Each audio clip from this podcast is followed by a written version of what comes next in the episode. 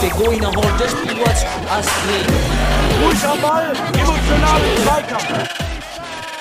Mr. Futsal, the Mr. podcast. Futsal, il podcast. Mr. Futsal, el podcast. Hallo und herzlich willkommen, liebe Futsal-Freunde und Futsal-Liebhaber.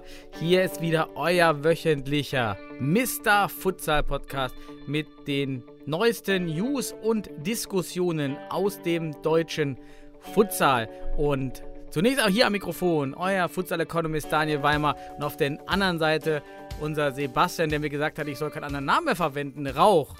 Hi Sebastian. Was habe ich gesagt? Nein, da- ich, darf, ich, darf keine, ich darf keine Namensvariation mehr benutzen.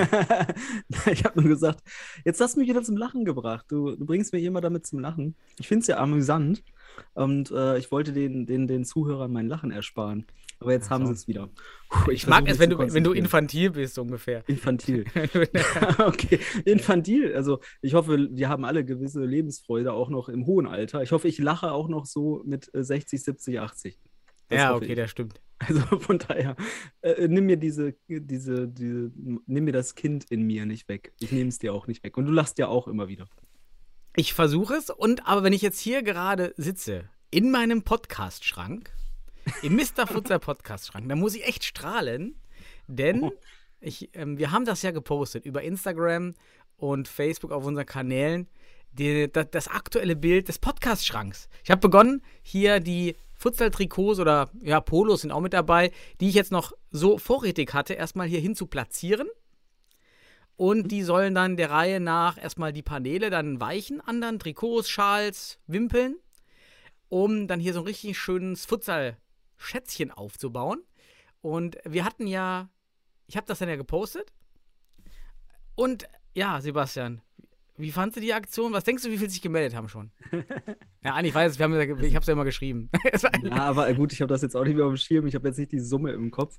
Aber es haben sich ja einige äh, mhm. gemeldet. Und äh, demnächst haben wir dann Schals. Ähm, was haben wir? Vielleicht noch ein Trikot. Na, wer weiß. Vielleicht kriegen wir auch mal irgendwie Ja, neben mega. Wimpeln- Also richtig geil. Es haben sich einige gemeldet, genau. Und das freut uns sehr. Ähm, der Futsalschrank wird äh, voller, nicht größer. Also Ja. vielleicht äh, musst du dir überlegen, äh, nach oben hin vielleicht noch ein bisschen auszubauen. Also auf jeden Fall, lass uns doch für jedes, für jedes Unikat, was wir hier bekommen, für jede Entität, höre ich zu auf den beruflichen Alltag, für jede Entität, ähm, die wir hier zugeschickt bekommen, ähm, machen wir auf jeden Fall einen Post. Also wir stellen auch jedes Teil kurz vor, oder? Mit Foto? Mhm. Ja, oder du, kannst ja insgesamt einfach, ah, wenn du jedes Teil äh, vorstellst, oh, das wird, werden ziemlich viele Posts. Ja, Wenn- können wir ja einmal die Woche. Dauert dann Ja. ein bisschen. Ja, es haben sich bisher mh, sieben ne, oder sechs oder sieben gemeldet. Fand ich ganz echt, echt ganz toll, auch aus Hessen. Asteras Offenbach, ähm, Darmstadt 98, ASC Nauenheim, Jan Regensburg hat sich gemeldet. Ähm, wer hat sich, äh, jetzt habe ich, jetzt ist mir bestimmt irgendjemand sauer, den ich gerade verpasst habe, äh, den ich vergessen habe. Aber wir berichten das dann. Aus der Schweiz, genau, unsere Schweizer Fre Oh. äh, Freunde ähm, haben sich auch gemeldet ähm, äh, und die den Podcast hören. Das fand ich auch super, dass man Mhm. sieht, man hat dann bis in die Schweiz ähm, da Deutschsprachiger. Raum. Also Also, Friends United Futsal Club. si- sind wir nicht der einzige Futsal-Podcast im deutschsprachigen Raum, der aktuell wirklich regelmäßig hier sendet? Regelmäßig auf jeden Fall. Wir sind weltweit fast der einzigste Podcast, der regelmäßig sendet. Es gibt ja Keith Tozer, aber Wie geil ist das denn? ich weiß ja, nicht, aber so regel- hin ist, aber so richtig regelmäßig ist es nicht. Es gibt Portugiesen, Mhm. die berichten aus der portugiesischen Liga. Ähm, so viele gibt es nicht. Also wenn auch von den Zuhörern jemand einen anderssprachigen Podcast kennt, uns einfach mal schicken. Ich beobachte den Markt jetzt auch nicht immer. Also das war der Stand vor einem Jahr, dann habe ich mal die Mhm. Playlist aktualisiert, ne? Ja, aber sehr schön. Also liebe Grüße in die Schweiz, auch von mir.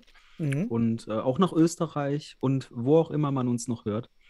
Also wir freuen uns über jedes äh, Geschenk für den, für den Schrank. Ja. Von daher, Soll, und soll ich vielleicht mal sagen, was gerade drin hängt? ja, Also sag- aktuell. sag- also sag. wir fangen, fangen links oben an. Links oben hängt äh, das Trikot meines Clubs, der, den ich ja damals ge ähm, gegründet hatte, oder also aus Fusion auch der Toro Futsal leiten, äh, der Toro äh, Toro Ella, damals mit meinen Futsal Lightnings. Wir waren dann ja die Toro Futsal Lightnings, das hängt oben links. Daneben dann ähm, ein Polo von Holzpfosten Schwerte, da war ich ja kurz Torwarttrainer. Dann natürlich PCF Mülheim, meine längste Sportkarriere im Futsal habe ich beim PCF Mülheim verbracht, mein Torwarttrikot. Die 22, deshalb auch immer wieder Wakashima zu 22, das ist so mein, mein, äh, wie nennt man das? Spitzname? Wie sagt man dazu noch? Ja. Ja, der halt. Ja. Ähm, dann natürlich Fortuna Düsseldorf, das alte Polo ähm, von mir. Dann Bayer Oedingen, mein Trikot aus Bayer Oedingen-Zeiten, das halbe Jahr. Das war ja, das war ja eine, eine, eine kurze Liaison dort, oder? Ja, war mit Jos van Gerben damals und es waren wirklich viele bekannte Namen auch dabei. Benny Sahel war dabei, ähm, Sokolowski war dabei, den man auch kennt. Mario dos Santos, auch noch jetzt aktiv, war mit dabei. Ähm, also da waren schon echt gute Spieler dabei. Olli Romrig bei den Beach Royals Düsseldorf bis heute im Beach Volley richtig erfolgreich und äh, macht auch richtig viel. Also da waren schon interessante Charaktere Mhm. dabei. Dennis Bessel, auch beim DFB. Also Chris Sauer war auch noch da. Also, So, jetzt, interessant übrigens, Daniel, wie sich die Kreise alle schließen. Ne? Also die Namen, ein paar Namen, die du gerade genannt hast, die sind ja nahezu alle beim DFB gelandet. Nur ich nicht. Ja, dann kann Ja, man überlegen, woran das gelegen hat. Du hast, du hast den, äh, den, den Zu kritisch. Ne, zu kritische Stimme. Ähm, und dann habe ich noch äh, du sagen, dass Leute beim DFB nicht kritisch genug sind? oh, ganz schnell Themenwechsel, sonst wird das ri- richtig, kommen wir richtig auf die Blacklist hier. Ähm, aber ich habe auch noch das erste T-Shirt des Futsal-Landesauswahlturniers 2014. Das war das erste. Das rote hängt hier. Mhm. Und vielen Dank schon mal an den SFC Stuttgart für einen Wimpel, der wurde mir übergeben im letzten Spiel. Das ist sozusagen das erste Geschenk jetzt extern, Ja. was jetzt Und, hier hängt. und auch bisher die einzigen äh, Geschenke oder das einzige Geschenk aus der Bundesliga. Ne? Das, äh, Düsseldorf? ach so, ja, das hast du dir auch selbst geschenkt, mal ganz ehrlich. Das hast du doch selbst. Ja, das habe ich mir. Ja, Also- ja, klar, alle, die jetzt hängen, bis auf den Wimpel, sind ja erstmal mein. Das ist mein Stand. Das ist der, Ja. der Grundstock. Sonst, sonst müsste ich ja noch. Mehr Paneele hatte ich auch nicht. Denn der Rest ist ja mit den absorbierenden. Daniel, vielleicht sollten wir, sollten wir mal äh, einen Ausruf machen, ähm, ob uns, ob, ob dir jemand oder uns ein, einen größeren Schrank spenden kann oder irgend, äh, irgendwie Ideen haben, äh, wie, wie du das da besser gestalten Ja, kannst. ich, ich in muss auch jetzt immer natürlich meine ganzen Kla ähm, Hemden und Jacken, die hier hängen, immer rausräumen für die Podcastaufnahme. das ist etwas unhandlich, aber ähm, ich bin schon froh, dass ich das Bett für meine Kinder jetzt bauen durfte die Woche. Hab ich so, ich habe so ein Etagenbett bestellt für die Kinder. Das hat äh, alleine, muss ich das alleine aufbauen. Einmal hatte ich das dann falsch rum aufgebaut. Ich habe hier richtig rumgeschrien. Abends, 23.30 Uhr, dachte ich, jetzt habe ich's. Und dann schaue ich auf die eine Seite und denke, wo sind die Löcher, die hier abgebildet sind? ja, die waren auf der anderen Seite. Und dann, oh Gott. Ja, Ja, Samstagabend 23 Uhr bei Weimar, ja mit der Choleriker raus und schreit das Haus zusammen. Auch nicht schlecht. ja. Na gut, also Daniel. soviel zum Podcast-Schrank. Wer uns was schickt, ich, wir, wir freuen uns über Geschenke, Schals, Wimpel, Trikots, ähm, was man hier irgendwie aufhängen kann. Und Daniel, sollte es bei dir keinen Platz mehr geben, dann leite es einfach an meine Wenigkeit weiter. Ich habe ziemlich viel Platz noch. Also Ja, du hast ich ja ein Bücherregal hinter dir voll- stehen. Ich kann, ich kann eine ganze Wand voll ballern. Ah, hier passt, hier passt erstmal rein, hier passt rein. Das, genau. Du kannst es auch alles erstmal so, so hamstern. So Ja, hamstern. zumal ich jetzt vielleicht bis auf Schwerte und PCF Mülheim und Fortuna die anderen ja auch wegmachen könnte. Also die sind jetzt ja nicht aktuell. Wir können ja sagen, wir füllen einfach den Schrank immer mit aktuellen Geschenken auf, wenn, Ja, wenn voll ist. Ja, vielleicht ist es doch, doch noch eine Idee, vielleicht da so eine gewisse Ja, bessere Struktur reinzukriegen, um, um nicht, nicht irgendwie unnötig schöne Geschenke dann auch irgendwie dann doch wegzulegen. Das Weil stimmt. es kann sehr schnell sehr voll werden. Jetzt warte mal ab, was in den nächsten Wochen kommt. Dann hast Mhm. du schon ein Platzproblem. Und das hast du ja jetzt schon, gesa wie du gesagt hast.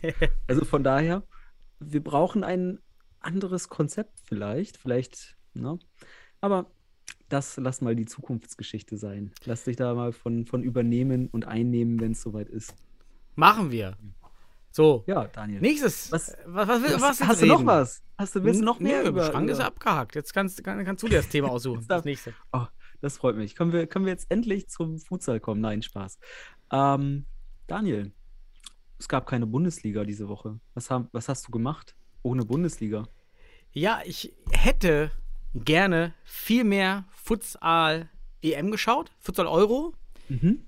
Kam leider jetzt nur auf zwei Spiele nahezu komplett, aber 17.30 Uhr schaffe ich mit der Arbeit einfach nicht oder mit den Kindern. Und abends schaffe ich eben auch mit den Kindern nicht. Das bleibt also Mittwoch, Donnerstag, Freitag. So, mhm. Mittwoch heute, Podcast. Nachher wieder Treffen der IG Futsal, der Bundesliga-Clubs. Ähm, ist auch mhm. äh, ein, so einmal im Monat, alle zwei Monate treffen, treffen ja. wir uns da und besprechen, was gut läuft. Ist auch ein ganz guter Austausch eigentlich, dass sich die Clubs da verstehen. Und das kann ich berichten, dass die Clubs sich da wirklich gut verstehen. Das finde ich ganz, finde ich wirklich gut. Ja, und bei der Eierkuchen ist ja wunderbar. Ja. Dann ist Training ähm, Donnerstag. Ich habe wieder trainiert, Sebastian. Habe ich davon? Nein. Ja, ähm, der Trainer unserer dritten Mannschaft war auf Montage und habe mich gebeten, das Training zu übernehmen. Hat mich gefragt, ob ich das gerne machen möchte.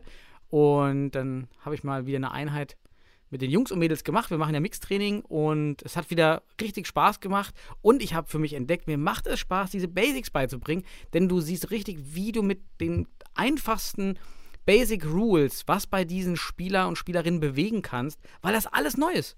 Ja, du erklärst, Raute ist neu. Du erklärst, wie du den Ball attackierst, wie du den Mann attackierst, anschauen, auf den, auf den Oberkörper schauen, nicht den Ball, oh, ist neu. Ja, dann erklärst du, ein Meter angreifen, nicht in den Mann attackieren. Oh, ist neu, super. Das, das ist richtig schön, wie du dann auch siehst, wie die Spieler es etwas umsetzen können im ersten Spiel. Natürlich vergisst man das dann die ersten Wochen. Mhm. Das braucht schon mehr, aber es ist halt ganz schnelle Wins. Du hast richtig Quick Wins. Ich finde ganz interessant, du, du nutzt den Begriff Basics hm, und damit verbunden jetzt auch mal an alle draußen. Das sind so Grundregeln, Grundsätze, die man als Trainer für sich haben kann. Ähm, muss jetzt nicht allgemeingültig äh, sein. Ne? Also ob man jetzt den Gegenspieler am Oberkörper anschaut oder ne, muss ja auch peripher den Ball im Auge haben. Das darf man nicht mal ganz, also man darf es nicht so allgemeingültig verstehen, aber wichtige Grundlagen und ja, da siehst du mal, dass das für, für Anfänger oder für vielleicht noch nicht so gute sofort einen, einen, einen, ja, einen Effekt haben kann, beziehungsweise auf jeden Fall einen kognitiven Effekt, den du dann da erzeugst, ne? wenn die sagen, oh, kennen wir gar nicht. Ist ja schon mal gut. Das heißt, du hast mit einem Training da auf jeden Fall schon mal eine Bewegung reingekriegt. Das freut mich. Ja. So einen Eindruck zu erwecken, was gehen kann, damit man einfach nur so in so einem ersten Training, wenn du Defensive mal wirklich von dieser einfach, was ist Raute und wie verschiebe ich mich ballsynchron, ähm, also alle verschieben sich mit dem Ball, ich nenne das Ball synchron, dass man sich mit dem Ball verschiebt. Ähm, und äh, super, also es hat richtig Spaß gemacht und ja, das hm. hatte ich am Donnerstag. Und ähm, ja, das war erstmal mein Futsal-Highlight. Das habe ich gemacht. Was hast du denn noch gemacht? ja, also Daniel, ich habe auch, ich habe Futsal-EM geschaut. Ich habe auch sehr einige Spiele, also ich lasse das über meinen, über mein Homeoffice hier mit mehreren Bildschirmen, lasse ich dann immer ein Spiel laufen, wenn ich da gerade noch das parallel machen kann. Und ja, die EM läuft.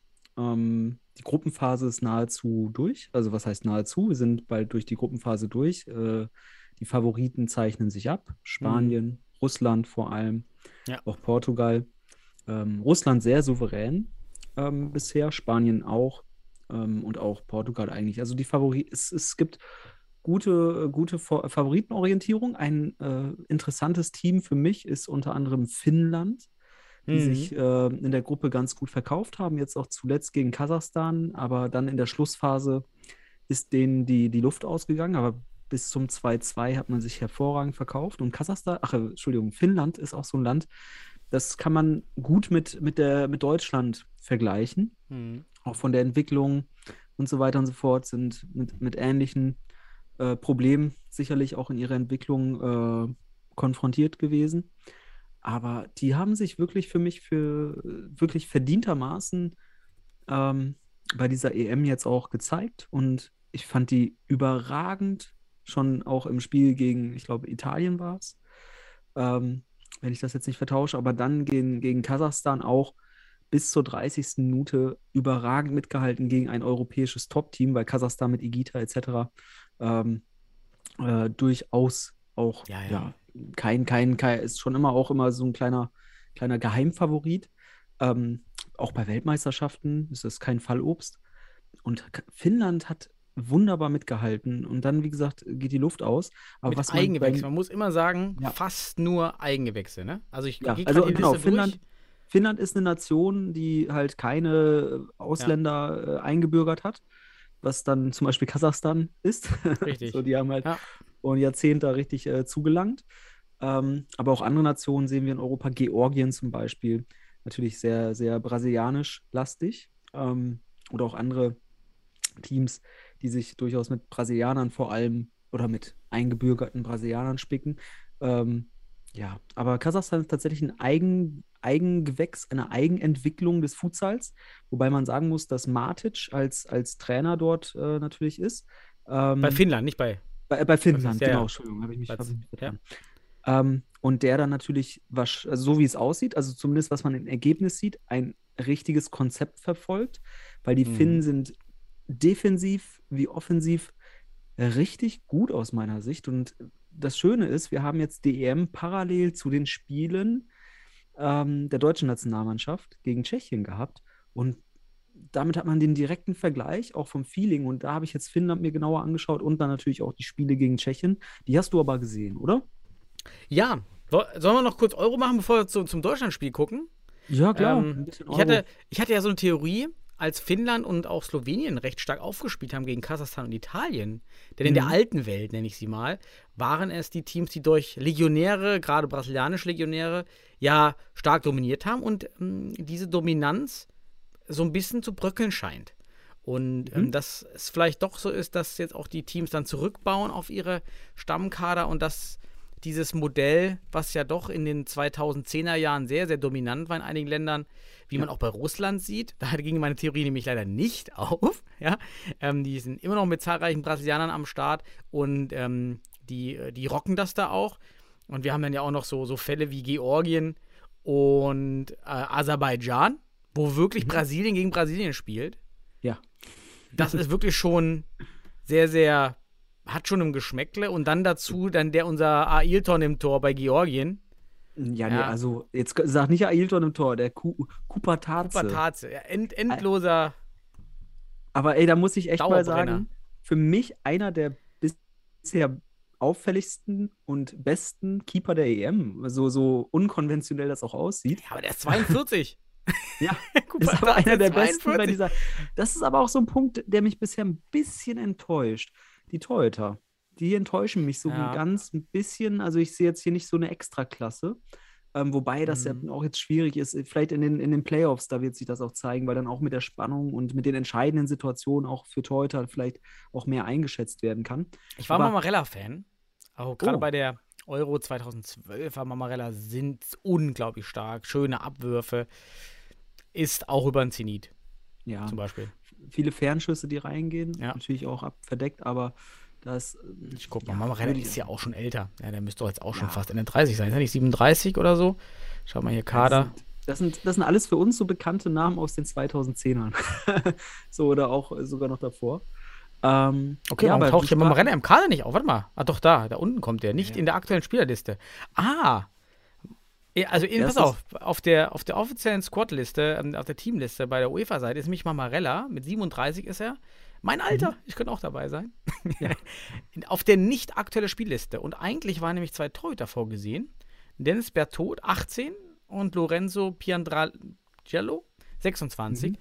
Vielleicht muss man ja dazu sagen, dass diese Torhüter ja wegen Corona könnte sein, ja. Nicht spielen können. Und Mamarella ist noch nachgerückt. Keine Ahnung. Das ist eine riesige Liste ja. hier es gibt auf jeden Fall einen Grund, warum ja. Mamarella im ersten Spiel gespielt hat. Ja. Und jetzt, jetzt nicht mehr. also von daher alles in Ordnung. Ja, und ähm, Mamarella ist, ist, ist, genau wie du schon sagst, es ist unser Jahrgang, wenn man so will. Wir, wir kennen ihn schon länger. Und äh, ist für mich aber auch so ein Zeichen, auch das, was du jetzt gerade sagtest. Ähm, wir haben auch schon mal kurz, kurz darüber in, in unserer Gruppe diskutiert darüber. Aber die Theorie, dass ähm, eine eigene Futsalkultur auf lange Sicht erfolgreicher ist als die Legionärskultur, die würde ich auch unterstützen. Ganz klar, weil du, wenn du Legionäre einbürgerst, natürlich auch immer nur, und jetzt ich, rede ich mal in deiner Sprache, eine Negativauswahl einer besseren Futsalkultur hast, die du aber durch eine eigene Kultur ab einem bestimmten Punkt und Anspruch, den du entwickelst, ab einem bestimmten Punkt, wo du zum Beispiel die ganzen Basics drauf hast, etc., wo du dir vornimmst, dich sukzessive weiterzuentwickeln und irgendwann bist du an einem Punkt, da willst du wirklich in die Top-Region. Und ähm, das sind die, diese typischen Kulturen, ähm, ja, auch wie Brasilien, Spanien und jetzt Portugal, die genau darauf auch schlussendlich oder Mhm. natürlich auch in Portugal äh, gibt es hier und da eingebürgerte Brasilianer etc. Aber wirklich, wir sehen es ja schon allein an dem Altersdurchschnitt, woran, wo man darauf setzt und diese eigene Kultur jetzt wirklich auch verkörpern kann. Und meiner, meiner Meinung nach, mh, ganz klar, langfristig gewinnt die eigenständige Kulturentwicklung. Langfristig. Wie lang langfristig ist, ob Finnland jetzt noch zehn Jahre braucht, bis sie in die Top 4 kommt, Ja. das weiß man nicht. Aber so schnell, so gut wie Finnland jetzt, das ist echt bemerkenswert. Tempo. Deswegen äh, großen Respekt an, an Ja, vor allem, du schaffst Trainer dadurch und- ja auch, ja. Du schaffst dadurch so Back, Backlog-Wissen, würde man vielleicht sehr fachlich sagen. Also so ein, so ein vorhandenes Wissen wird gesichert. Während die Legionäre, wenn sie fertig sind in, in der Nationalmannschaft mit Ende, Mitte 30, das Land voraussichtlich verlassen, sich vielleicht auch nicht so stark engagieren im, im, im Futsal weiterhin und ähm, bei so Eigengewächsen, dann wächst halt viel mehr im, Lang, im Long Run. Ich glaube auch, Mhm. es wächst mehr zusammen und man wächst in der Breite mehr mit Eigengewächsen, die dann auch später weiter im Futsal aktiv bleiben und dann das Land eben nicht verlassen. Ähm, müssen Also wir die mal nachprüfen. ich muss sagen, die Einbürgerungskultur will ich damit jetzt nicht diffamieren oder schlecht reden, denn es ist ja sehr wichtig, in Anfangszeiten Input zu kriegen. Auch ein Matic ist ja auch ein ausländischer Trainer in Finnland, ähm, der halt diesen Input gibt. Und das können ja genauso Spieler machen. Aber irgendwann musst du dich daraus lösen, wenn du ganz erfolgreich werden willst, denke ich. Das siehst du auch an, an Italien und so weiter. Die können das Level nicht halten. Waren mal zwischenzeitlich Europameister, ich glaube 2012 war es, glaube ich, oder so in der Art, irgendwie um den Dreh bei ganzen Zeiten, immer 2014 wahrscheinlich war es. Ähm, aber die halten das, das, das, das, das Leistungslevel nicht mehr. Da spielen immer noch Spieler, die vor sechs Jahren halt auch schon Leistungsträger waren und die sind eingebürgerte Argentinier oder Brasilianer. Mhm. Und ähm, das heißt, hier ist dann irgendwo, ja, diese, diese, dieses, dieses Wissen, was man erhält, zu nutzen, um daraus eigenes Wissen zu generieren, weil mit der Zeit neue Konzepte immer wieder auch im Sport sich entwickeln, sei es taktische Konzepte und eine eigene Kultur zu haben, was für einen am besten passt, dann, ähm, ja, Mhm. das ist ganz spannend. Und da würde ich sagen, auf lange Sicht setzt sich das durch. Sieht man bisher in der Fußballgeschichte auf jeden Fall. Portugal ist ein super Beispiel. Ja, und Einfach. Portugal hat für mich auch einen der besten Einzelspieler und auch besten Jung-Einzelspieler mit Siki T. Mhm. Spielt für mich jetzt schon ein gutes Turnier, auch wenn er noch kein Tor erzielt hat. Aber unglaubliche Präsenz, Schnelligkeit, Körperspannung. Äh, gefällt mir richtig gut. Und Mhm. ist natürlich mit seinen 20 Jahren ein gutes Beiwerk zu äh, Coelho oder Matos, die mit 34 schon sehr alt sind, aber da auch mit ordentlich ja, zum Erfolg eben beitragen. Oder auch Varela äh, hat auch schon vier Buden gemacht, aber ist halt auch schon 32. Äh, und dann Ja. hast du da diesen jungen Siki T. Äh, Wobei auch hier für, für alle da draußen, das Alter im Futsal ist ja auch nochmal anders zu, zu perspektivieren. Ne? mhm. Es ist klar, je früher du anfängst, desto mehr Erfahrung kannst du sammeln, klar. Aber ich würde jetzt bei 32 im Futsal noch nicht sagen, da, ne, da, da fehlt es dir an irgendwas. Ich glaube, dass, ähm, und das eher, was ist eigentlich kommt, auch was der- kommt dann? ja. Also danach eher so Ja. langfristig, ja. ja. Ja, aber wenn, wenn so ein Futsaler, da, ich glaube, bis, allein bei den Torhütern siehst du ja dieses gesteigerte Alter auch. Ne? Also das finde ich Mhm. schon interessant, dass Torhüter auf jeden Fall im Futsal, ich glaube, da äh, trügt das Gefühl nicht, wenn wir sagen, Torhüter im Futsal sind länger aktiv als im Fußball. So. Ähm, und bei Spielern würde ich diese, diese Tendenz auch leicht bestätigen, so vielleicht zwei, drei Jahre länger, dass man da auf hohem Niveau spielen kann. Denke ich mal an den Topspieler Falcao früher und so weiter, die haben auch noch länger gespielt. Denk an äh, unseren Dragoslav Matosevic, den 53-jährigen Stuttgarter. Ja, schöne Grüße an Dragoslav. Der übrigens, habe ich erfahren, muss man sagen, der eigentlich der Betreuer ist vom SSC Stuttgart. Ja. Äh, das macht es wieder super sympathisch, eigentlich zu sagen, äh, ja, wir haben nicht genug Spieler. Äh, Es war auch ein, trotzdem weiterhin ein schlechtes Bild für die Liga, wenn der ersten Liga ein 53-Jähriger aufläuft. Bei dem ich übrigens frage, wie hat er bitte den Gesundheitscheck überstanden beim DFB? Weil jeder Spieler muss ja einen Gesundheit, medizinischen Gesundheitstest machen. Sport, Sportmedizinischer Sportmedizinischer Test. Genau. Also, wie hat denn bitte Dragoslav den geschafft? Ja, also wie hat er die Werte erreicht, Wie er würdest die du Werte erreicht, die sagen? du brauchst? Ja, vielleicht, vielleicht äh, wurde er durchgewunken, vielleicht ist das im Verlauf der Saison, äh, hat man einfach nur einen Pass rausgeholt, deswegen, also Not machte Tugend, wie auch immer. Ähm, Mhm. aber ich, ich würde fast schon schätzen, dass es ein bisschen schwer wäre für ihn, den zu bestehen. Ähm, wobei der auch unterschiedlich ist. Ne? Also hier und da wird auch, werden auch unterschiedliche Parameter da genutzt. Mhm. Ja, und Haben wir denn. Spieler aus der Bundesliga bei der Euro? Oder Ja. ehemalige Spieler? In äh, Bosnien, Bosnien hat Spieler, hat hier unsere verschollenen Stuttgarter, wo wir das Gerücht ja gehört haben, dass die vielleicht nicht wiederkommen. Wir werden sehen. Ne? Also vielleicht haben sie auch aufgrund der EM gerade neue, neue Angebote, wo auch immer ja. Ähm, aber Ivankovic und äh, oh, Sasic, ich gucke gerade nochmal. Ähm, Wa- Was übrigens auch verneint wurde, also dass das, das, das doch nicht ganz so stimmt, aber ja. ja. Es Wir wir, wir, haben ja, wir also- hören ja sehr viel, muss ich sagen. Genau, wir haben auch, wir haben auch sagt gesagt, so, dass, das, so. dass das ungesichert in der Hinsicht ist. Ja, ja, das ist stimmt. eine Zukunftsgeschichte. Also wir werden sehen. Aber wir sind halt Aber, Plapper, äh, wir sind hier Gossip. Wir können auch mal Gossip raushauen. Wir können Nee, wir können auch- wir können tratschen. So viel, so viel fachlich, argumentativ wir machen, so, Richtig. so schön können wir auch mal ein Gefühl oder irgendwas, was wir gehört haben, rausdrücken, wenn es denn, Ja. äh, ne? So haben, haben wir, und niemand, niemand tut's weh, wenn die beiden, äh, Cesar ist es genau, Cesar und Ivankovic, wenn die beiden beim SFC beim nächsten Spieltag wieder auf, der- auf der Platte Ja. stehen. Das würde uns natürlich super freuen. Ne? Und äh, die spielen auf jeden Fall bei Bosnien, haben aber am heutigen Abend gegen Georgien verloren und sind somit auch aus Ah, meinem, äh, ich glaube, rechnerisch raus. Oh, Ne? überraschend, ja. Mhm. Also von daher können sie sich demnächst wieder auf die Bundesliga konzentrieren. Die Wie man auch noch könnte, ist äh, Duras.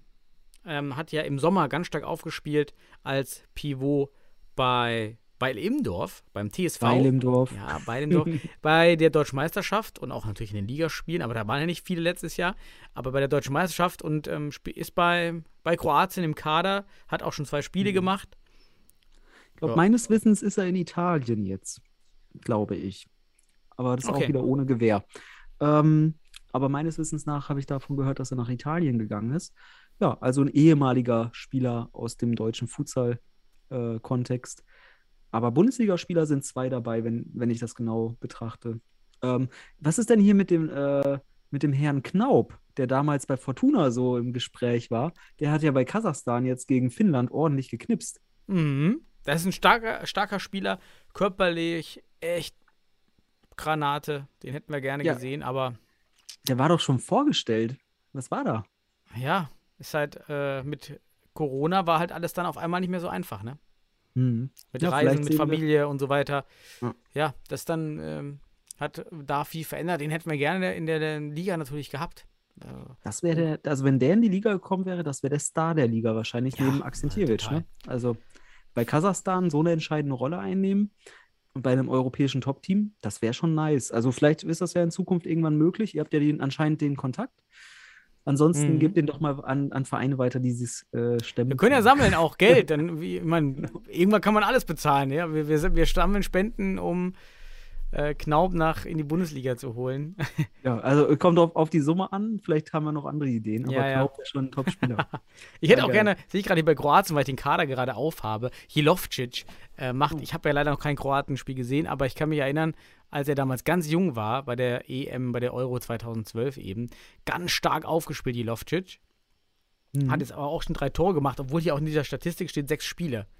Ähm, Okay. Ich weiß nicht, wie die auf die sechs Spiele kommen mit der Qualifikation zusammen? Oder wie kommt man jetzt auf sechs Spiele hier bei der Futsal-Euro-Teams-Statistik? Ir irgendwie kommt man da drauf, Daniel. Irgendwie. Ja, okay. Wen, äh, Gibt es denn einen Spieler, den du irgendwie hervorheben möchtest, der dir aufgefallen ist jetzt in den wenigen Szenen, die du, äh, also neben, du hast ja Siki T genannt? ne, Ja, den du da, super wirklich, der, der einzige, den ich jetzt gese gesehen habe. Ähm, Abramov weiterhin stark bei Russland, der Mhm. mir gefällt. Sonst, ich habe wirklich nicht viel gesehen. Also, das waren jetzt die Spiele, die ich gesehen habe, wo die mir da aufgefallen sind. Apropos ähm, Russland, da, also der Topscorer des Turniers bisher, Artem Antoschkin, kommt der ja. Der schießt sehr viele Tore aus dem Rückraum, musst du dir mal angucken. Okay. glaube ich, schon vier oder fünf Dinger jetzt gemacht in zwei Wie Spielen. Finnland, einmal drei Stück gegen Italien. Einfach drei Fernschüsse. Ja, und das ist das, also Ant Antoschkin, das ist auch so ein, so ein Gesicht. Ähm, wenn man sich so ein bisschen im, im russischen Futsal auskennt, dann ist das ein bekanntes Gesicht, aber für viele jetzt wahrscheinlich auch relativ neu. Ähm, und der macht einen richtig guten Job bei Russland bisher. Ich bin sowieso gespannt. Also für mich hat Russland auch so eine gewisse mh, Favoritenrolle. Also eine gewisse Favoritenrolle. Natürlich ist Portugal oder auch Spanien nicht zu unterschätzen, aber Mhm. gefühlt ist Russland auch mal irgendwie dran, finde ich. Ne? Aber da ist dann auch natürlich ein Robinho natürlich, die sind sehr abhängig von solchen Spielern. Und diese Taktiken mit Robinho kennt man halt auch schon hier und da. Da ist so ein Antoschkin doch recht erfrischend, der dann aus dem Rückraum immer wieder auch Mhm. äh, zur Stelle ist. Also deswegen, Russland wirkt sehr abgeklärt. Das sind sie aber in der Vergangenheit schon häufiger gewesen, in Gruppenphasen und so weiter. Mal schauen, ob sie es diesmal in den Playoffs besser machen können als in der Vergangenheit. Aber das, da können wir nächste Woche drüber sprechen. Da haben wir ja dann Mhm. die Playoffs. Oder besser Aber, weißt du, was mir bei Playoffs einfällt? Playoffs? Äh, ja, Stichwort Playoffs. Und zwar Relegationsplayoffs Oh, ja. in der Bundesliga. Nochmal Ja. für alle in Erinnerung, der die Meister aller Regionalligen und der Vorletztplatzierte, aufgrund des Rückziegs, Rückzugs von 1894, der Letztplatzierte, Mhm. nehmen ja an einer Relegationsrunde in die Bundesliga 2022-23 teil. Das wird in, das findet in zwei Gruppen statt, A3 Mannschaften und aus diesen Dreiergruppen, die wir äh, mit Hin- und Rückspielen gespielt, Mhm. wird jeweils der Sieger in die Bundesliga, Bundesliga. aufsteigen. Genau. Das heißt, der Absteiger, wir haben noch keinen festen Absteiger. Die Teams, die eben jetzt gerade so mal, aktuell akut darum kämpfen, Mainz, Fortuna, Penzberg, Wacker, das sind ja nun die Teams, da, die da unten jetzt am nächsten hängen. Ähm, Mhm. Von denen wird einer in dieser Relegationsrunde mitspielen. Und, Und? da waren heute Auslosungen. Ja, jetzt erstmal erstmal den ersten Punkt, den ich besprechen will. Ja. äh, ist Auslosung da, also wir, wir werden es ja gleich, wir werden es ja gleich bekannt geben, welche Mannschaft, also welche Regionalverbände wie jetzt in den Gruppen aufgeteilt sind. Mhm. Aber früher hat man ja die deutsche Meisterschaft beispielsweise oder auch so eine Relegation dann in der Hinsicht, irgendwie, wenn man es so nennen will, ähm, per Koeffizient errechnet. Ne? Ähm, die Koeffizientenlösung ist hier aber natürlich schwer möglich, deswegen hat man gelost, weil, warum ist Koeffizientenlösung schwierig? Man müsste jetzt also aus der Relegation in Zukunft wieder einen Koeffizienten rechnen. Aber du hast bei diesen sechs Teams natürlich immer mindestens, also ja, oder du hast zwei aus einem, einem Regionalverband. Und damit ist natürlich ein Vorteil in der Koeffizienten, Koeff Koeffizientenrechnung äh, für den Regionalverband. Deswegen würde ich die, also ist die Koeffizientenrechnung auszuschließen. Und deswegen, oder zumindest wenn man diese Logik ausschließt, hat man sich dann für die Losung entschieden. Und jetzt kommt's, Daniel. Kannst du uns sagen, welche Regionalverbände spielen in der Relegation in Gruppe 1? Ja, es wird wahrscheinlich sehr, sehr bitter und traurig und enttäuschend, enttäuschend werden, denn tatsächlich wurden die zwei hochfavorisierten Regionalligen, also würde ich jetzt sagen, am ehesten favorisiert, West und Süd.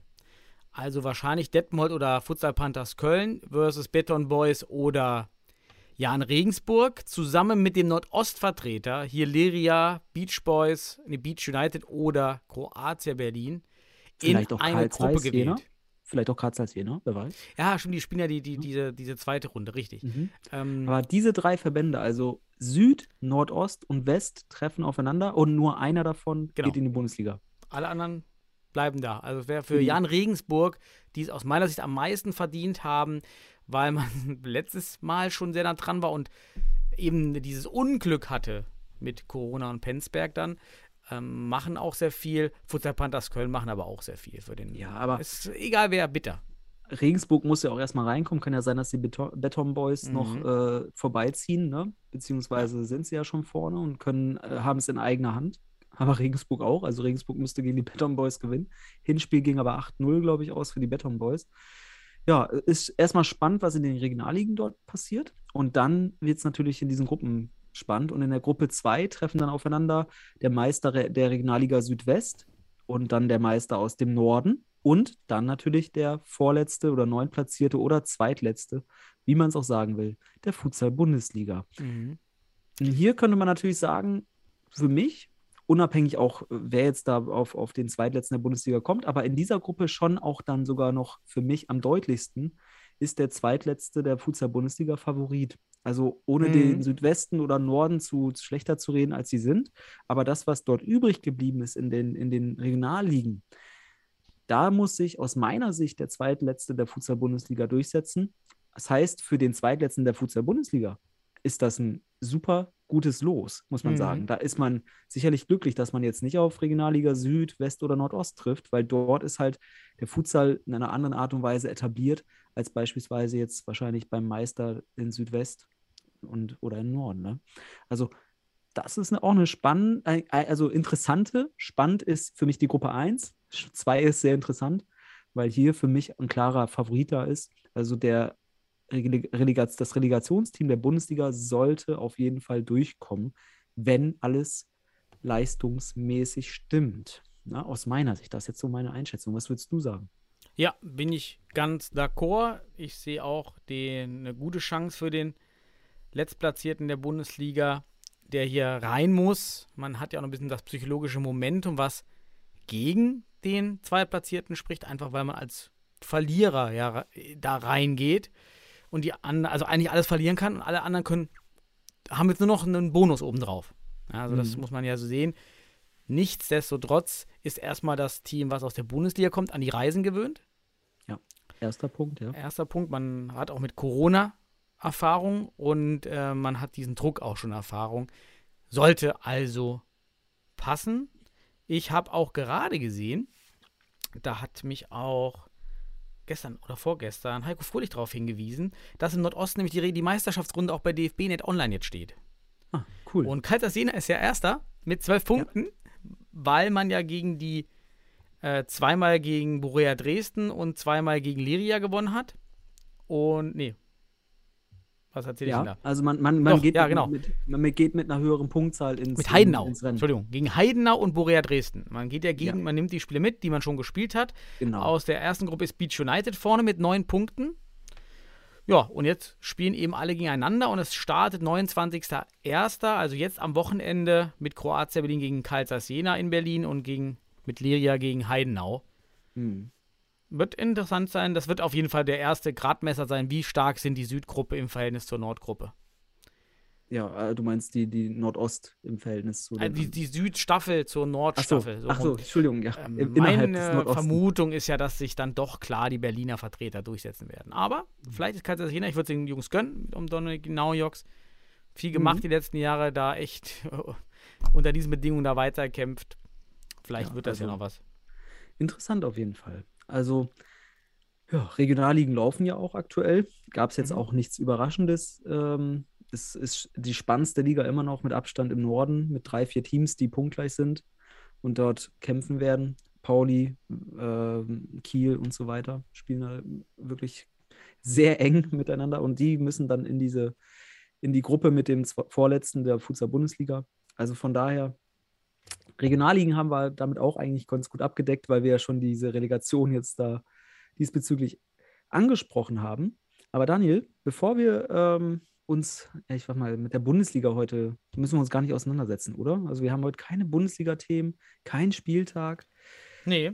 Was hältst du davon, wenn wir uns so ein bisschen über die zwei Länderspiele zwischen Deutschland und Tschechien in Hohenstein unterhalten? Ähm, wie wär's? Bist dabei? Ja, das finde ich eine gute Idee, denn wir haben ja tatsächlich in einer Videokonferenz gemeinsam das Spiel live geschaut, damit wir auch keine Verzögerung hatten. Mhm. Das erste Spiel, das zweite Spiel konnte ich eben auch. Ähm, ja, da musste ich das Bett aufbauen. Das war der Tag mit dem des da Bettes. Da am Rumschreien. Da ja, da war ich am Rumschreien und dann muss ich das äh, alles dann an dem Tag jetzt fertig machen. Und deshalb hatte ich da äh, gar keine Aber Zeit, noch andere Sachen da Hättest du das Spiel gesehen, das zweite, die erste Halbzeit, da hättest du wahrscheinlich auch geflucht. Also, ja. das war nicht so ja, lass dann erstmal über das, über das erste Spiel sprechen. Ich habe da nämlich auch nochmal neue Informationen bekommen, denn mhm. das, es ist ja, es war ja sehr auffällig, dass die Halle sehr bunt und medial aufgemacht war. Und ähm, äh, ich habe jetzt erfahren, das waren viele Testobjekte, bei denen der DFB jetzt testen wollte, was wirkt. Deshalb war das so viel auf einmal.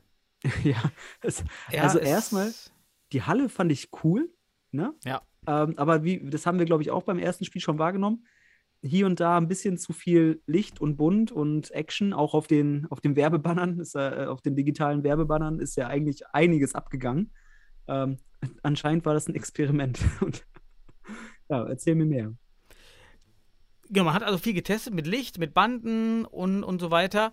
Und ich muss sagen, ich fand die Halle endlich, das ist eine Halle, die zum deutschen Futsal passt, vom Status, auf dem wir stehen. Ja, nicht, dass wir in eine Schulsporthalle gehören, die Nationalmannschaft, aber eigentlich gehören wir zum, vom Zustand, wie wir sind, nicht ins Kastelle oder in die ähm, in die Arena, in die Porsche Arena oder wo, wo ähm, der SFC am Anfang war, wie hieß die hier, die Schar Arena. Das sind Mhm. Arenen, ja, ja, da gehört man hin, wenn man zur Elite gehört. Also, da hat man so Arenen, finde ich. Einfach Mhm. vom Gefühl her, auch vom Selbstwahr, von der Selbstwahrnehmung her, um sich selbst einzuschätzen. Von daher fand ich das echt top, auch wenn auch keine Zuschauer zugelassen waren im großen Stile. Und ich fand die Lichter hinter den Toren ganz nett. Ich finde auch ähm, Banden, beleuchtete Banden. Okay, das bringt nämlich so ein bisschen schon Lichtspiel rein, aber diese epileptischen Borderline-Animationen auf diesen Banden, die waren für mich echt too much. Gar kein Mehrwert, nur völlige Verwirrung am Bild. Also, warum sich da ein Ball auflösen muss, um dann da Futsal in so einen Smoothing-Effekt dann in so einen in so einem Futsal zu werden, Futsalball, ähm, völlig unverständlich. Aber wenn man getestet hat, dann von meiner Seite her äh, nicht erfolgreich. nicht lohnenswert, diese Animation. Den Bezug zur Epilepsie kann ich nachvollziehen, zu Border, Borderline nicht ganz, aber passt schon. Ähm, auf jeden Fall hat's, äh, war es ein grenz, grenzwertiges Ding. Ja, aber ich fand, äh, ich fand das Licht und den, den Boden in der Kombination ganz geil, muss ich sagen. Also vor allem vor dem Spiel wurde das so interessant ausgeleuchtet. Wir haben auch während des Spiels gesagt, guck mal, den, den Spielfeldrand, der wird von diesen digitalen Werbebannern so heftig ausgeleuchtet, dass das kriegt so eine, das kriegt so ein Fade, so ein Farben-Fade-out irgendwie. Fand ich ganz geil. Ähm, aber wenn man dann vom Spielfeld auf diese Werbebanner schaut und auf einmal blinken da dir die ganzen Gesichter ins, äh, ja, in dein, in dein Gesicht und du kommst teilweise nicht hinterher, kann ich schon verstehen, dass das ja, also für unsere Augen vielleicht. Aber es ist auch nicht wir sind es ja nicht ge gewohnt. Also in Deutschland, ne? Also wie häufig haben wir denn so nah die Banden auch? Das war auch eine recht kompakte Halle. Mir ist aufgefallen, wenn du im Hintergrund keine Zuschauerränge hast, dann wirkt das, und die Wand ist da sofort, dann wirkt das auch alles ein bisschen kompakter und enger, ähm, im optischen Mhm. natürlich. Und dadurch ähm, sind diese Banden auch viel prägnanter. Viel prägnanter. Die gehen ja sonst verloren in der, in der, in der, in der, im, am Horizont, wenn man so will. Und hier hast du keinen Horizont gehabt mit Tribüne und so weiter. Ganz spannend. Aber wie du schon sagst, ich fand die Halle auch für den aktuellen Zustand oder, oder doch aktuellen Status des deutschen Futsals sehr geeignet. Ähm, warum für mich sehr wichtig, auch so eine gewisse Demut ähm, und Orientierung damit auch äh, im Rahmen. Demut, sehr gut. entsteht. Das Wort, da war ich auf der Suche Ja. gerade. Das passt Ja. perfekt. Ja, du brauchst nicht ins Castello oder wie gesagt in die Richtig. Schar Arena oder sonst was. Das ist äh, vielleicht sogar schon too much ähm, für, den, für das, was wir abliefern können. Hat man in diesem Spiel wieder auch gesehen. Aber der Rahmen war cool. Hohenstein macht ja auch in der Bundesliga richtig geile äh, Szenarien und so. Das gefällt uns sehr gut. Mir gefällt das auch persönlich sehr gut. Ähm, bei allen Sachen, die man immer irgendwo kritisieren kann. Äh, Hohenstein macht einen tollen Job. Auch die Vermarktung, also da muss man natürlich sagen, für manch einen Verein kann das auch, also aus manch einer anderen Sicht kann man das auch als grenzwertig manchmal bezeichnen, weil man hat es ja voll ausgeschlachtet. Aber man hat es natürlich so in seiner Region gespreadet und warum soll man es nicht machen? Ne? Also Mhm. von daher, ähm, auch da interessant, Instagram etc., die Begleitung. Ich kann mir vorstellen, da kommt jetzt demnächst noch, ich habe ja schon gesagt, da kommt noch so ein epochales Video in Hohenstein-Stil von der Nationalmannschaft oder wie auch immer. Ich glaube, da sind die Connections auch ge gestaltet worden, wie auch immer. Ähm, aber das war echt von der Aufmachung richtig gut, hat mir sehr gut gefallen. Ähm, ja, fand ich auf jeden Fall, da habe ich mich im Sport auch gefunden mit dem Ganzen. Ähm, und kommen wir aber zum Spiel, Daniel. Ähm, Ach ja, war auch noch. ja, ja, Banden-Action, Banden-Action haben wir jetzt besprochen, die Banden-Action. Ja. Ähm, sonst gibt es ja die Banden-Action nur beim, beim normalen, traditionellen Hallenfußball. Die gibt es ja, jetzt haben wir die im Futsal auch nur ohne Ball. Aber im ersten Spiel, wir haben ja auch festgestellt, es haben sich jetzt auch so mehr oder weniger zwei Blöcke herauskristallisiert, ne? wobei beim ersten Block diesmal ein bisschen gemischt wurde. Am Anfang war, waren erst Meier, Sipai, Wittig und Hatzjaftic, dein Lieblingsspieler mittlerweile in der Nationalmannschaft, auf dem Platz. Ähm, nicht. Kannst du gleich noch was zu sagen, ja, bitte? nicht. So, und im zweiten Block, das war ja so, wenn man so will, so ein bisschen der MCH-Block, wenn man Söser jetzt damit reinrechnet, aber mit Söser, Ack, Matic und Agnima. Und zum Schluss, äh, immer wenn es einen Freistoß gibt oder wenn, wenn ein Tor aus der Ent- Entfernung kommen muss, dann kommt Getschim ähm, da noch mit rein. Das war so im ersten Spiel die Mischung, die es gemacht hat. Im ersten Block wurde dann noch Klaus mit hinzugefügt Mhm. auch einer deiner Lieblingsspieler. Ähm, übrigens für Hatzjaftic, glaube ich. Ähm, ja, aber das war das erste Spiel soweit von den Blöcken. Ähm, falls wir jemanden vergessen haben, soll man uns verzeihen, aber so sind sie gestartet. Ähm, ich habe mir aufgeschrieben, oder wir haben uns ja auch ein paar Sachen notiert. Nach neun Minuten gab es noch keinen Torschuss für Deutschland. Aber es war, ist auch nichts großartig passiert. Ähm, wenn man weiterdenkt, ähm, erste, erster Torschuss war nach zwölf Minuten, glaube ich, ja, durch mhm. äh, Suat Ja. Ähm, auch für mich wieder sehr aktiv, macht, macht ein gutes Spiel, immer wieder für Überraschungen zuständig in der Nationalmannschaft.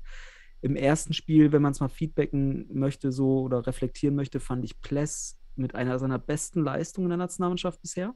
Ganz klar. Also seit langem nicht mehr so abgeliefert. Da haben wir auch schon mal drüber gesprochen. Der hat immer wieder mal so seinen Bock gehabt in, im Laufe des Jahres. Aber vielleicht jetzt mit der Spielpraxis, die er hat in der Bundesliga etc., sehr stabil. Und für mich war Pless unter anderem der, der Garant dafür, dass das Ding halt nicht höher ausgefallen ist. Am Ende ist es nämlich 1 zu 3 das erste Spiel ausgegangen. Und Pless hat da ein, zwei richtig gut rausgeholt, sehr stabil hinten. Hat mich auf jeden Fall sehr überzeugt. Ne? Und was hast du so für Eindrücke? Pless und Meier für mich die Spieler des Spiels. Meier, weil er nach vorne das doch sehr starre Rotationssystem von Marcel als einer der wenigsten, wenigen Spieler, vielleicht nur außer Wittig und Matic ein, zwei Mal, mal mit Einzelaktionen auf den Ala-Position durchbrochen hat und, und, als sich dadurch die Chancen erobert hat und einige sich erobert hat. Und äh, Philipp hat dahin richtig gute Arbeit geleistet. Ich fand es in der ersten Halbzeit, ich war super zufrieden mit dem Ergebnis, muss man sagen. Tschechien, da haben auch einige Spieler gefehlt, bei uns auch, ist ja immer das Standardargument. Ja. Trotzdem gehört Tschechien eben schon zu den Top 10, Top 5, vielleicht Top 15 Europa.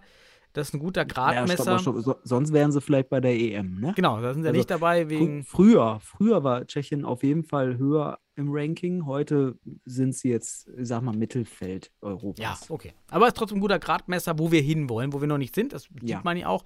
Kommen dem etwas näher. Ich finde, in der ersten Halbzeit, wir hatten nach zwölf Minuten den ersten Torschuss. Und mir fehlt weiterhin auf den Ala-Positionen individuelle Kreativität. Man merkt, dass sehr viele im Kopf an diesen starren Rotationen hängen bleiben und wir kommen so nicht vorwärts, dass wir denken, dass wir durch Rotation Tore schießen. Auf dem Niveau. Das klappt in unteren Ligen, aber auf dem Niveau ist meine Auffassung, dient Rotation und Mannschaftstaktik dazu, die Lücken für die Einzelaktion zu öffnen. Mhm. Da komme ich in die Situation, dass sich Räume bieten, dass dann die individuelle Klasse im 1 zu 1 mindestens ein Spiel überspielt.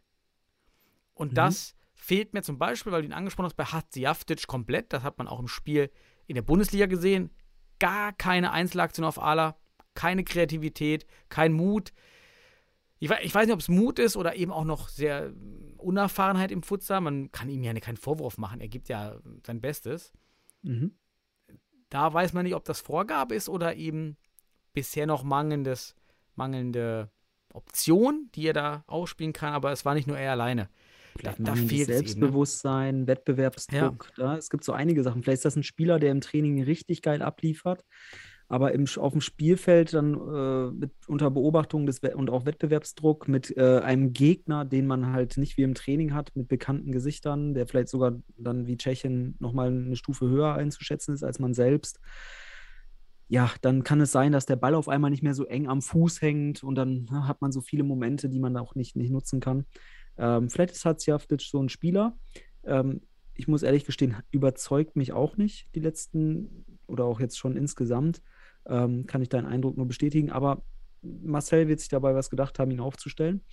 Hat aber in diesen Spielen aus meiner Sicht jetzt äh, offensiv nicht überzeugt. Aber du, wir sind ja auch gerade bei der Offensive, würde ich mal sagen.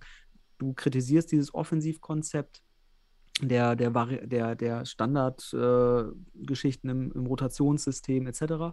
Ähm, ja, das gelingt gegen Tschechien nicht. Deswegen meinte ich gerade auch so, okay, Suat Ak wer sonst macht den ersten Torschuss, weil der macht das mhm. dann, weil er einen Spieler überspielt oder ne, weil er einfach eins gegen eins geht und für eine Überraschung sorgt oder auch einfach das beherrscht äh, in einer gewissen Art und Weise. Wobei er auch immer noch sehr, ich sag mal, auch vorbeigeht wie ein Fußballer, ne? Ball vorlegen und hinterher, muss man auch sagen. Aber der erste Touch und viele Sachen, Bewegung sieht schon richtig gut aus.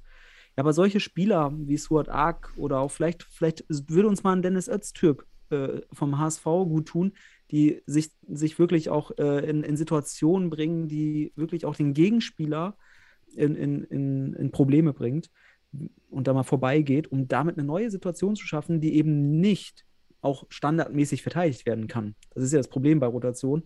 Äh, wenn du nicht einfach hinterherläufst, sondern eine ordentliche äh, Misch, Mischvariante in der Defensive hast aus, aus Raum- und, und Mannorientiertes Verhalten, dann kommst du da jetzt gegen Tschechien auch nicht wirklich gefährlich mhm. vors Tor. Dann brauchst du eine 1 gegen 1 Situation. Das hat Meier zum Beispiel auch häufiger versucht. Deswegen ist er dir wahrscheinlich auch so positiv aufgefallen. Ähm, ja, und das fehlt tatsächlich so ein bisschen in der Offensive vom Gefühl her. Deswegen wirkte der zweite Block mit, mit Matic, mit Ak, mit Agnima und Söse auch teilweise so ein bisschen flexibler, dynamischer, weil der, da sind einige Spieler, die halt dann auch hm, sich mal gerne eingönnen. Auch Agnima hat auch, sucht auch gerne mal das 1 gegen 1. Mhm. Ja, ja, da hast du mehr diese individuellen Spieler. Also ich, ich fand, ich, deshalb war dann auch für erste Halbzeit kein Torschuss, 0-0. Ist das gut oder schlecht oder wäre es besser gewesen, wir liegen 2-1, 3-1 hinten? Nicht ganz kein Torschuss, man hatte einen Torschuss. Ja, okay, also wenige. Aber dann ja. würde ich lieber ein 3-1 sehen, wobei das eine Tor von uns rausgespielt ist, beziehungsweise mit einer Einzelaktion, also kein 10 mhm. Meter oder, oder ein sehr, sehr großer Fehler des Gegners. Sondern dann sehe ich doch lieber sowas. Also, dass wir fähig sind, durch die, durch die Reihen zu brechen ähm, das ist dann am Ende gelungen, auch teilweise durch komische taktische Überlegungen bei Tschechien, mit dem Flying Goalkeeper im, wie stand es, 3-0? Ähm, ja, also man hat dann das Ergebnis gehalten. Ne? Ja, Oder waren, beziehungsweise auch getestet. Es waren halt Testspiele. Aber bei ja? Test fällt mir ein, dafür wurde für mich bei den Deutschen viel zu wenig getestet.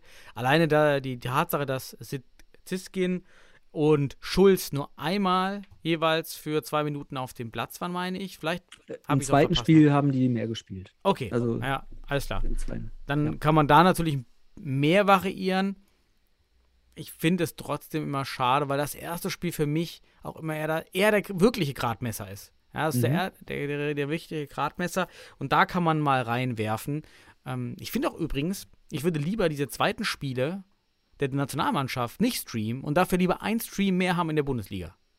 Ja, das haben wir schon mal besprochen. Das haben wir schon mal besprochen. Aber, das, ja. das, ich meine, gut, na klar, das Equipment steht dann vor Ort.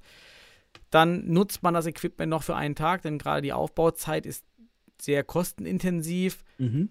Okay, dann mach aus drei Testspielen für die Nationalmannschaft zweites Spiel ein Bundesligaspiel. Dann ja. dürften die Kosten ungefähr wieder stimmen oder.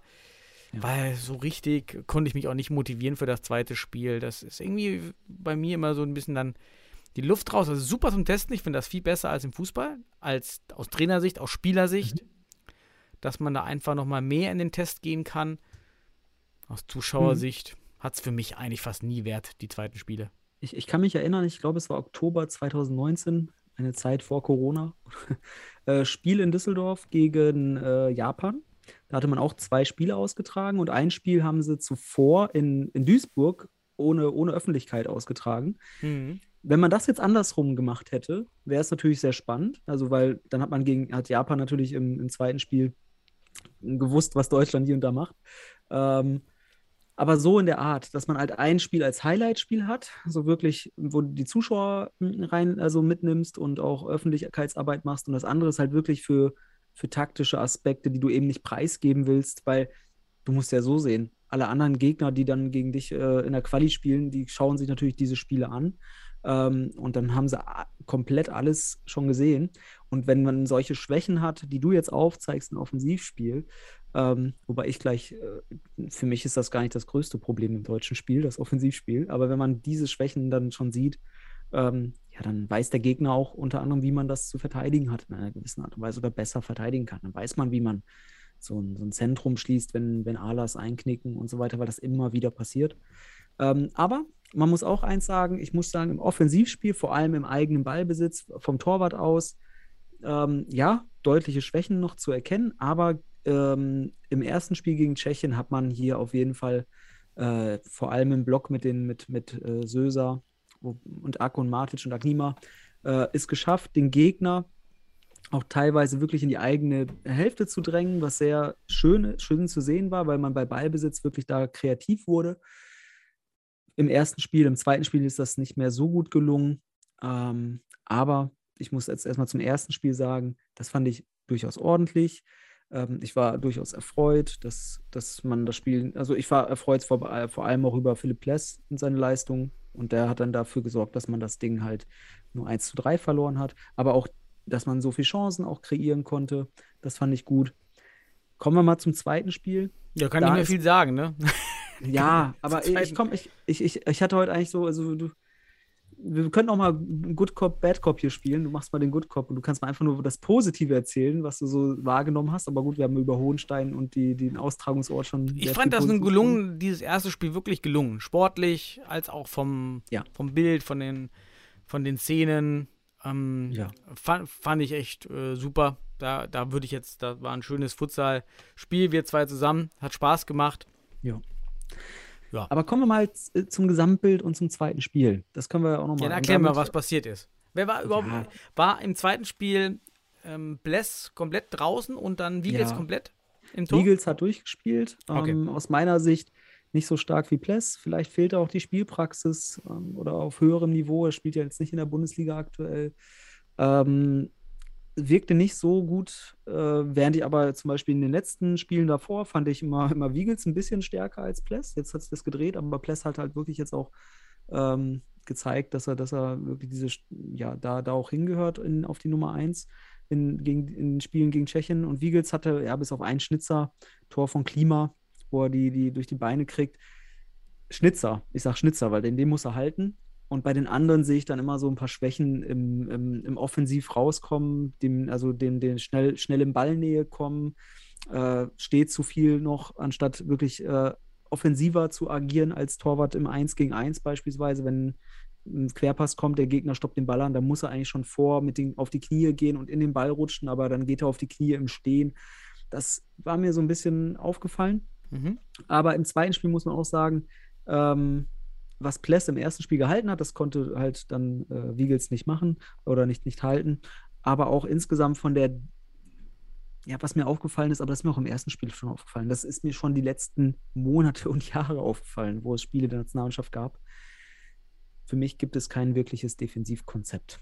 Also, Mhm. und das wurde jetzt absolut deutlich gegen Tschechien, vor allem in der ersten Halbzeit wie auch in der zweiten aus meiner Sicht.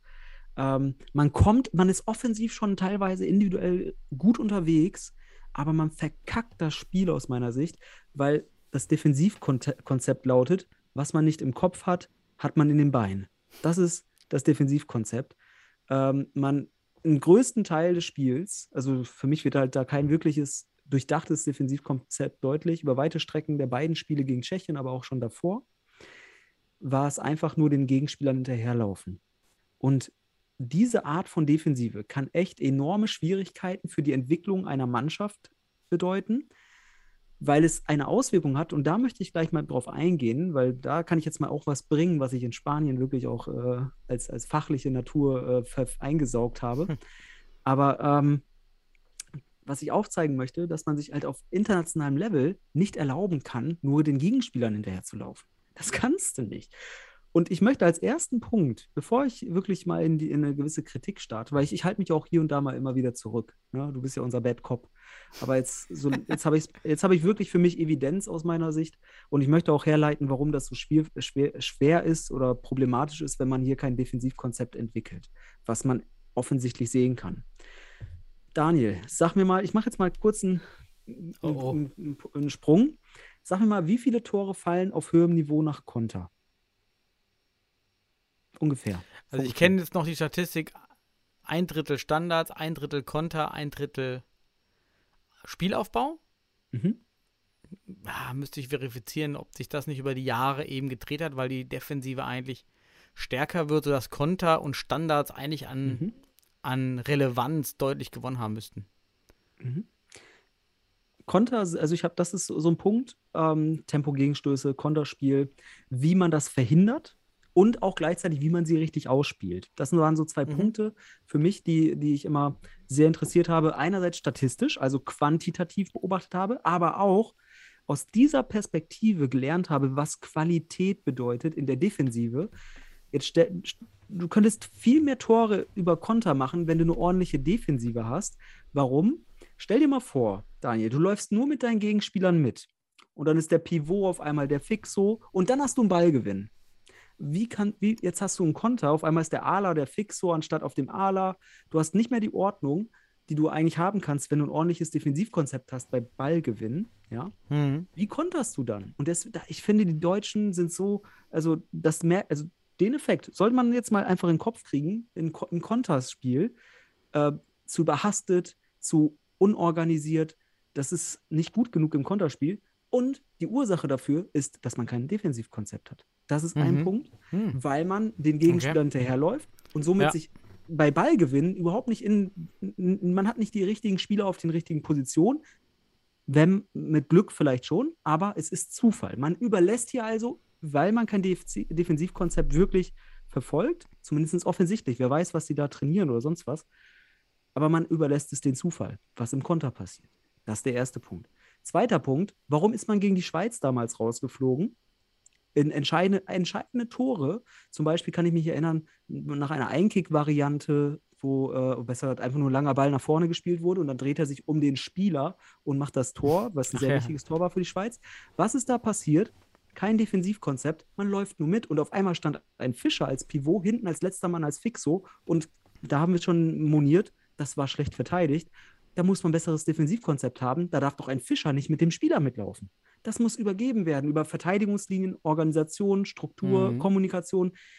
Spielt starke Seite, schwache Seite, Verteidigungslinien, all diese Begriffe müssen da rein. Ich brauche hier nicht ein Defensivkonzept äh, pro, äh, propagieren. Das ist nicht, nicht, nicht meine Absicht. Ich will nur sagen, findet ein Konzept, das das verhindert, dass Spieler, ein Pivot immer wieder mitläuft, weil dann kassierst du solche Dinger gegen die, Schweiz, gegen die Schweiz und ich hau mal einen raus, dann verlierst du gegen schlechtere Mannschaften, die Schweiz vielleicht schlechter äh, von den Spielern her, aber du verlierst vielleicht gegen bessere Trainer, weil die das sehen. Die sehen, dass du mitläufst. Die sehen, dass du nicht, dass du schlecht verteidigst und dann wissen die ganz genau, wie, was sie zum Beispiel bei Einkicks und sonst was machen könnten. Mhm. Das ist der erste Punkt, äh, zweite Punkt sogar schon. Ne? Zweiter Punkt war es, ja, das war dann, du Ja. hast sehr viele Punkte vorbereitet. Ja, Ähm, äh, ich, gut. Ich, ich frage mich dann, und jetzt ein Punkt, warum ich darauf komme. Und äh, Entschuldigung, dass ich jetzt gerade hier den Monolog halte, aber ich möchte jetzt auch mal da gerne Kritik das machst du seit 30 Minuten, alles gut. Nee, ich bin jetzt hier nicht der Fortuna äh, vorgeplänkelt.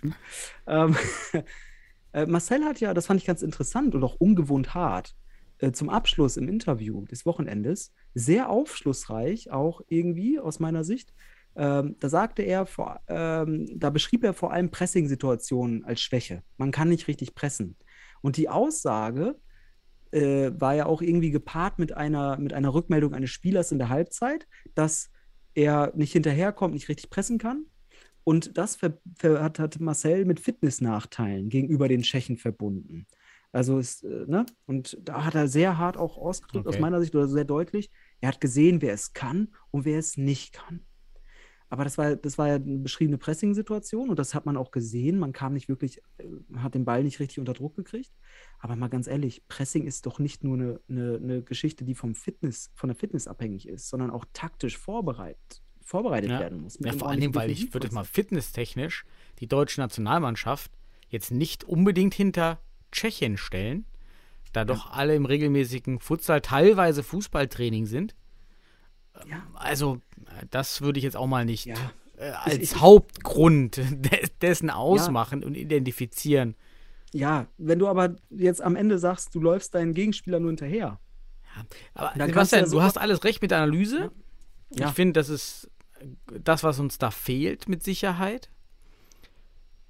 Ich denke, das Problem ist, dass in den Vereinen keine, also nicht, oder dass das Vorwissen zu heterogen ist. Ah, Ja, bei, Wa- bei Wacker, ja, bei, bei Wacker bitte. stimmt ja noch nicht mal die Raute. Ja, also da, da stimmt ja noch nicht mal das, was ich mit der dritten Mannschaft, ganz überspitzt gesagt, mit der dritten Mannschaft hier trainiert habe. Das passt ja noch nicht mal. So. Und äh, dann kommen diese Spieler zusammen und Marcel hat dann die Aufgabe, was aus dem Kanon, Offensive, Defensive, Standards, Fitness, äh, vermittelst du und auf was legst du Schwerpunkte? Und äh, das, was du meinst, ist natürlich die hohe Kunst, dass du die Defensive aus dieser Individualtaktik, die jeder Spieler können muss, noch in diese Gruppentaktik reinbringst und da dann richtige Entscheidungen triffst und auch dich richtig positionierst. Und das ist dann, das setzt sehr, sehr viel Vorwissen voraus, was halt nicht jeder hat.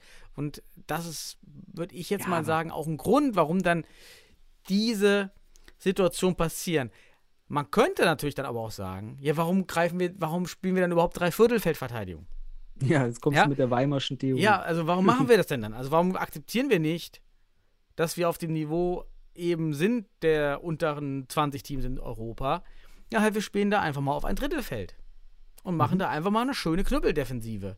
Weil dann kannst du erstens die Konter anders fahren, weil du ja viel tiefer, also du, wenn du den Ball eroberst, hast du noch mehr Raum. Du kannst deine Geschwindigkeit, die Ack zum Beispiel hat, viel, Ja. viel effizienter ausnutzen, gerade gegen diese behäbigen, bulligen Typen. Ja, gegen wen spielst du denn da? Da waren alles behäbige, bullige Typen äh, und Ziskin fliegt einmal drei Meter weit, also davon so zwei Tschechen, ähm, da, da, da weggeblockt wird. Aber Schnelligkeit haben wir. Ja, Ziskin und ähm, gerade Ack, das sind Ja. super schnelle Spieler. Also setz die beiden nochmal auf Ala, die dir das da machen. Ähm, und äh, dann ist vielleicht eher Matic nicht der richtige Mann für das Spiel. Schlechter Schuss, eher behäbig, aber Ack und ähm, Ziskin sind halt super schnell und quirlig, tief stehen und dann gehen die durch. Aber gut, ist auch alles Theorie vom Weimar. ähm, wir kennen die Spieler nicht. Ja, also einmal ist zu erkennen, wo man steht, was man spielen kann und dass man das vielleicht, was du sagst, eigentlich spielen müsste, aber noch nicht so weit ist. Dann müsste man Ja, aber, aber auch Daniel, zurückgehen. das ist, das ist die Grundvoraussetzung, wie du siehst, das hat ja Folgen. Das ist ja, das sind ja Folgen, die daraus entstehen, dass du im Aufbauspiel auch immer wieder, du kannst ja eigentlich nur im Aufbauspiel bei Ballbesitz im, des, im, beim Torwart denken. Weil wenn du dann in der Defensive auf einmal den Pivot hinten hast und dann hast du vielleicht den Ball gewinnen und dann hast du, oder der Ball geht ins Aus und du hast einen Einkick aus da, dann muss der Pivot, der, ein, der auf dem Fixum zurückgelaufen ist, oder ja, das ist jetzt schon das, das, das, das gröbste Beispiel. Aber ein, nur ein Ala, der dann auf der anderen Seite steht, weil er mitgelaufen ist, der muss wieder rüber auf seine andere Seite. Und das ist ein erhöhter Laufaufwand wiederum. Du musst viel mehr Strecke machen, ähm, weil du die ganze Zeit, du musst ja auch wieder auf deine Position kommen. Und diese Organisation ist immer, immer sehr wichtig, ähm, die du aber von Grund auf mit einem besseren Defensivkonzept, du kannst also von Grund auf dein Offensivkonzept viel flexibler, viel kreativer, viel besser geordnet spielen, wenn du ein Def Mhm. Defensivkonzept hast und nicht andersrum. Das Defensivkonzept ist das A und O, um auf einem bestimmten höheren Niveau weiterzukommen. Und das habe ich in Spanien unter anderem, das ist eins, was ich mitgenommen habe. Hast du das nicht, wirst du bei Ballgewinn auch nicht so sein, damit du offensiv kreieren kannst und in was, dann hast du nicht den richtigen Spieler auf den Ala, dann hast du keinen Zisken da oder keinen, ne? dann hast du den immer nur auf den Ala, wenn der Torwart den Ball hat. Und das Mhm. ist eine absolute Bremse in einer Entwicklung.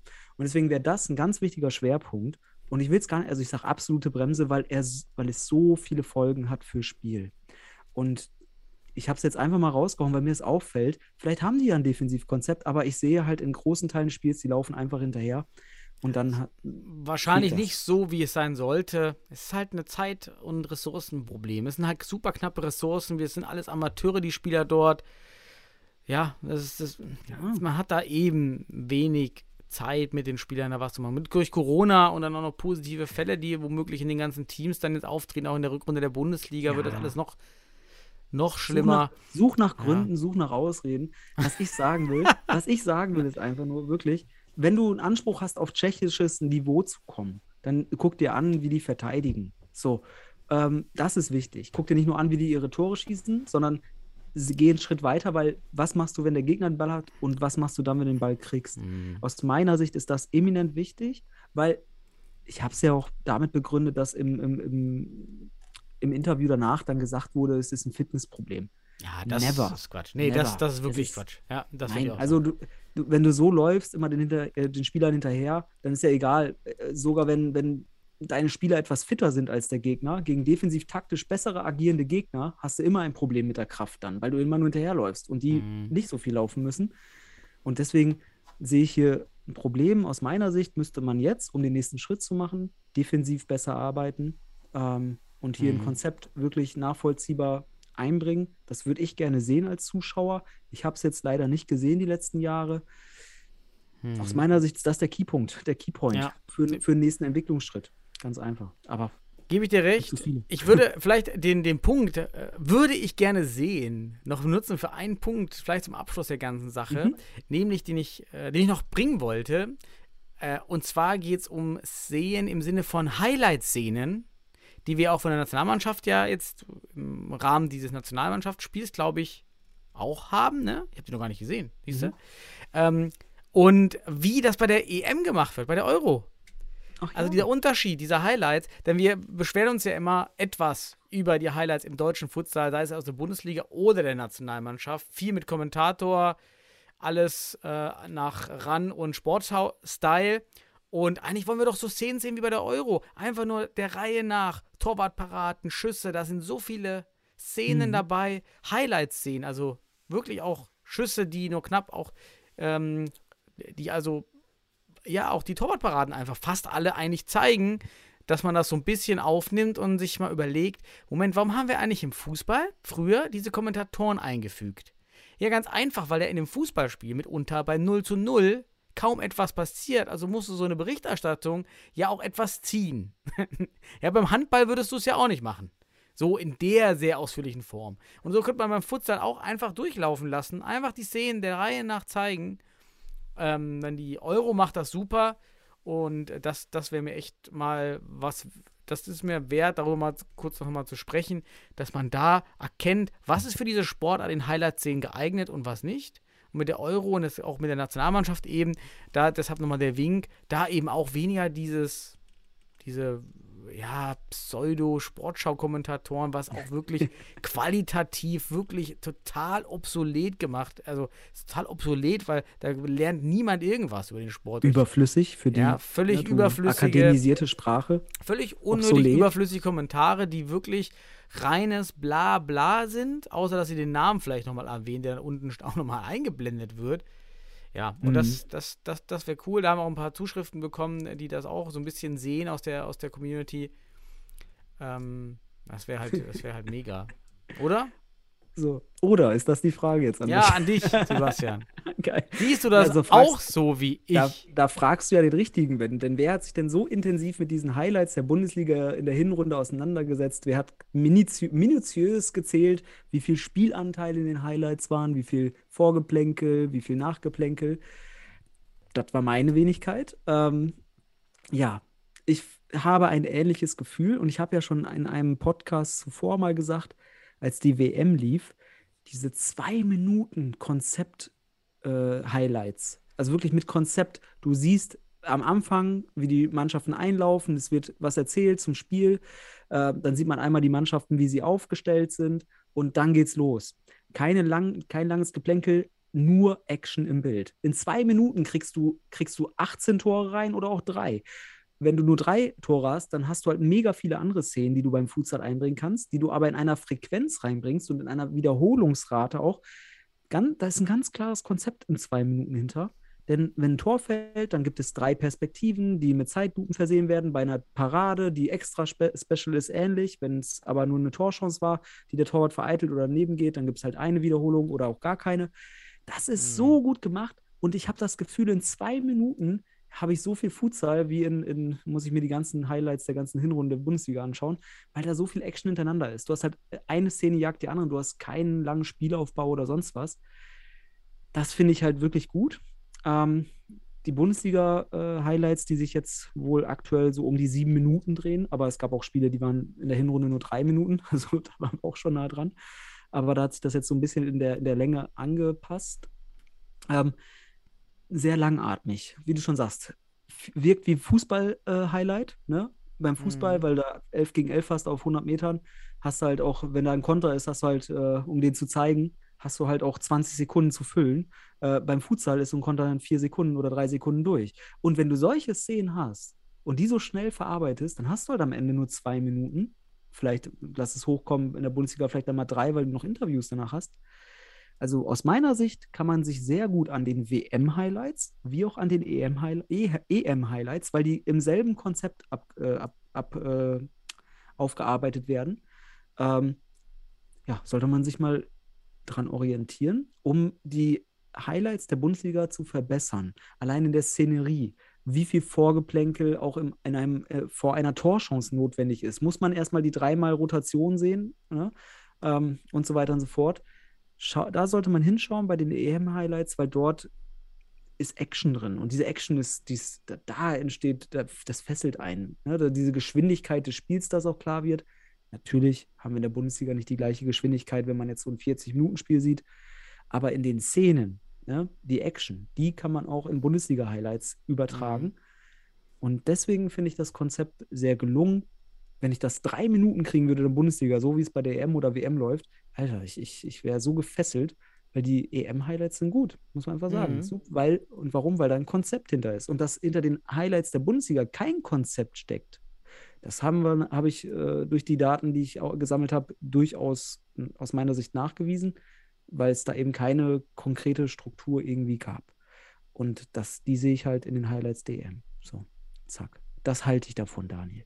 Das ist so, ja, ist doch ein guter, ist doch mal ein gutes Schlusswort, denn wir sind jetzt schon wieder eine Stunde 14 am Start. Haben wir, glaube ich, mal gut abgehakt, das Thema. Hoffen, vielleicht kommt da ja was, dass wir was sehen für die Community und mehr sehen, mehr Highlights. Ist immer gut ja, dann würde ich sagen, haben wir hoffentlich wieder alle mit News und Diskussionen versorgt. Haben wir heute alles drin gehabt. Brandaktuelle News und auch spielerische Analysen. Wunderbar. Sebastian. Ich danke dir, den Zuhörern und dann wir uns nächste Woche wieder, oder? The, the stage is yours für das letzte Wort. Danke, Uri Geller. Ich danke auch. Ähm, ich wünsche dir und auch den Zuhörern allen eine schöne Restwoche, Wochenende, was auch immer. Habt eine gute Zeit, lasst es euch gut gehen, bleibt gesund und äh, werdet nicht verrückt da draußen. Und ja, ich freue mich auf die nächste Folge und freue mich jetzt erstmal auf die nächsten EM-Spiele. Bis dann. Jo, ciao.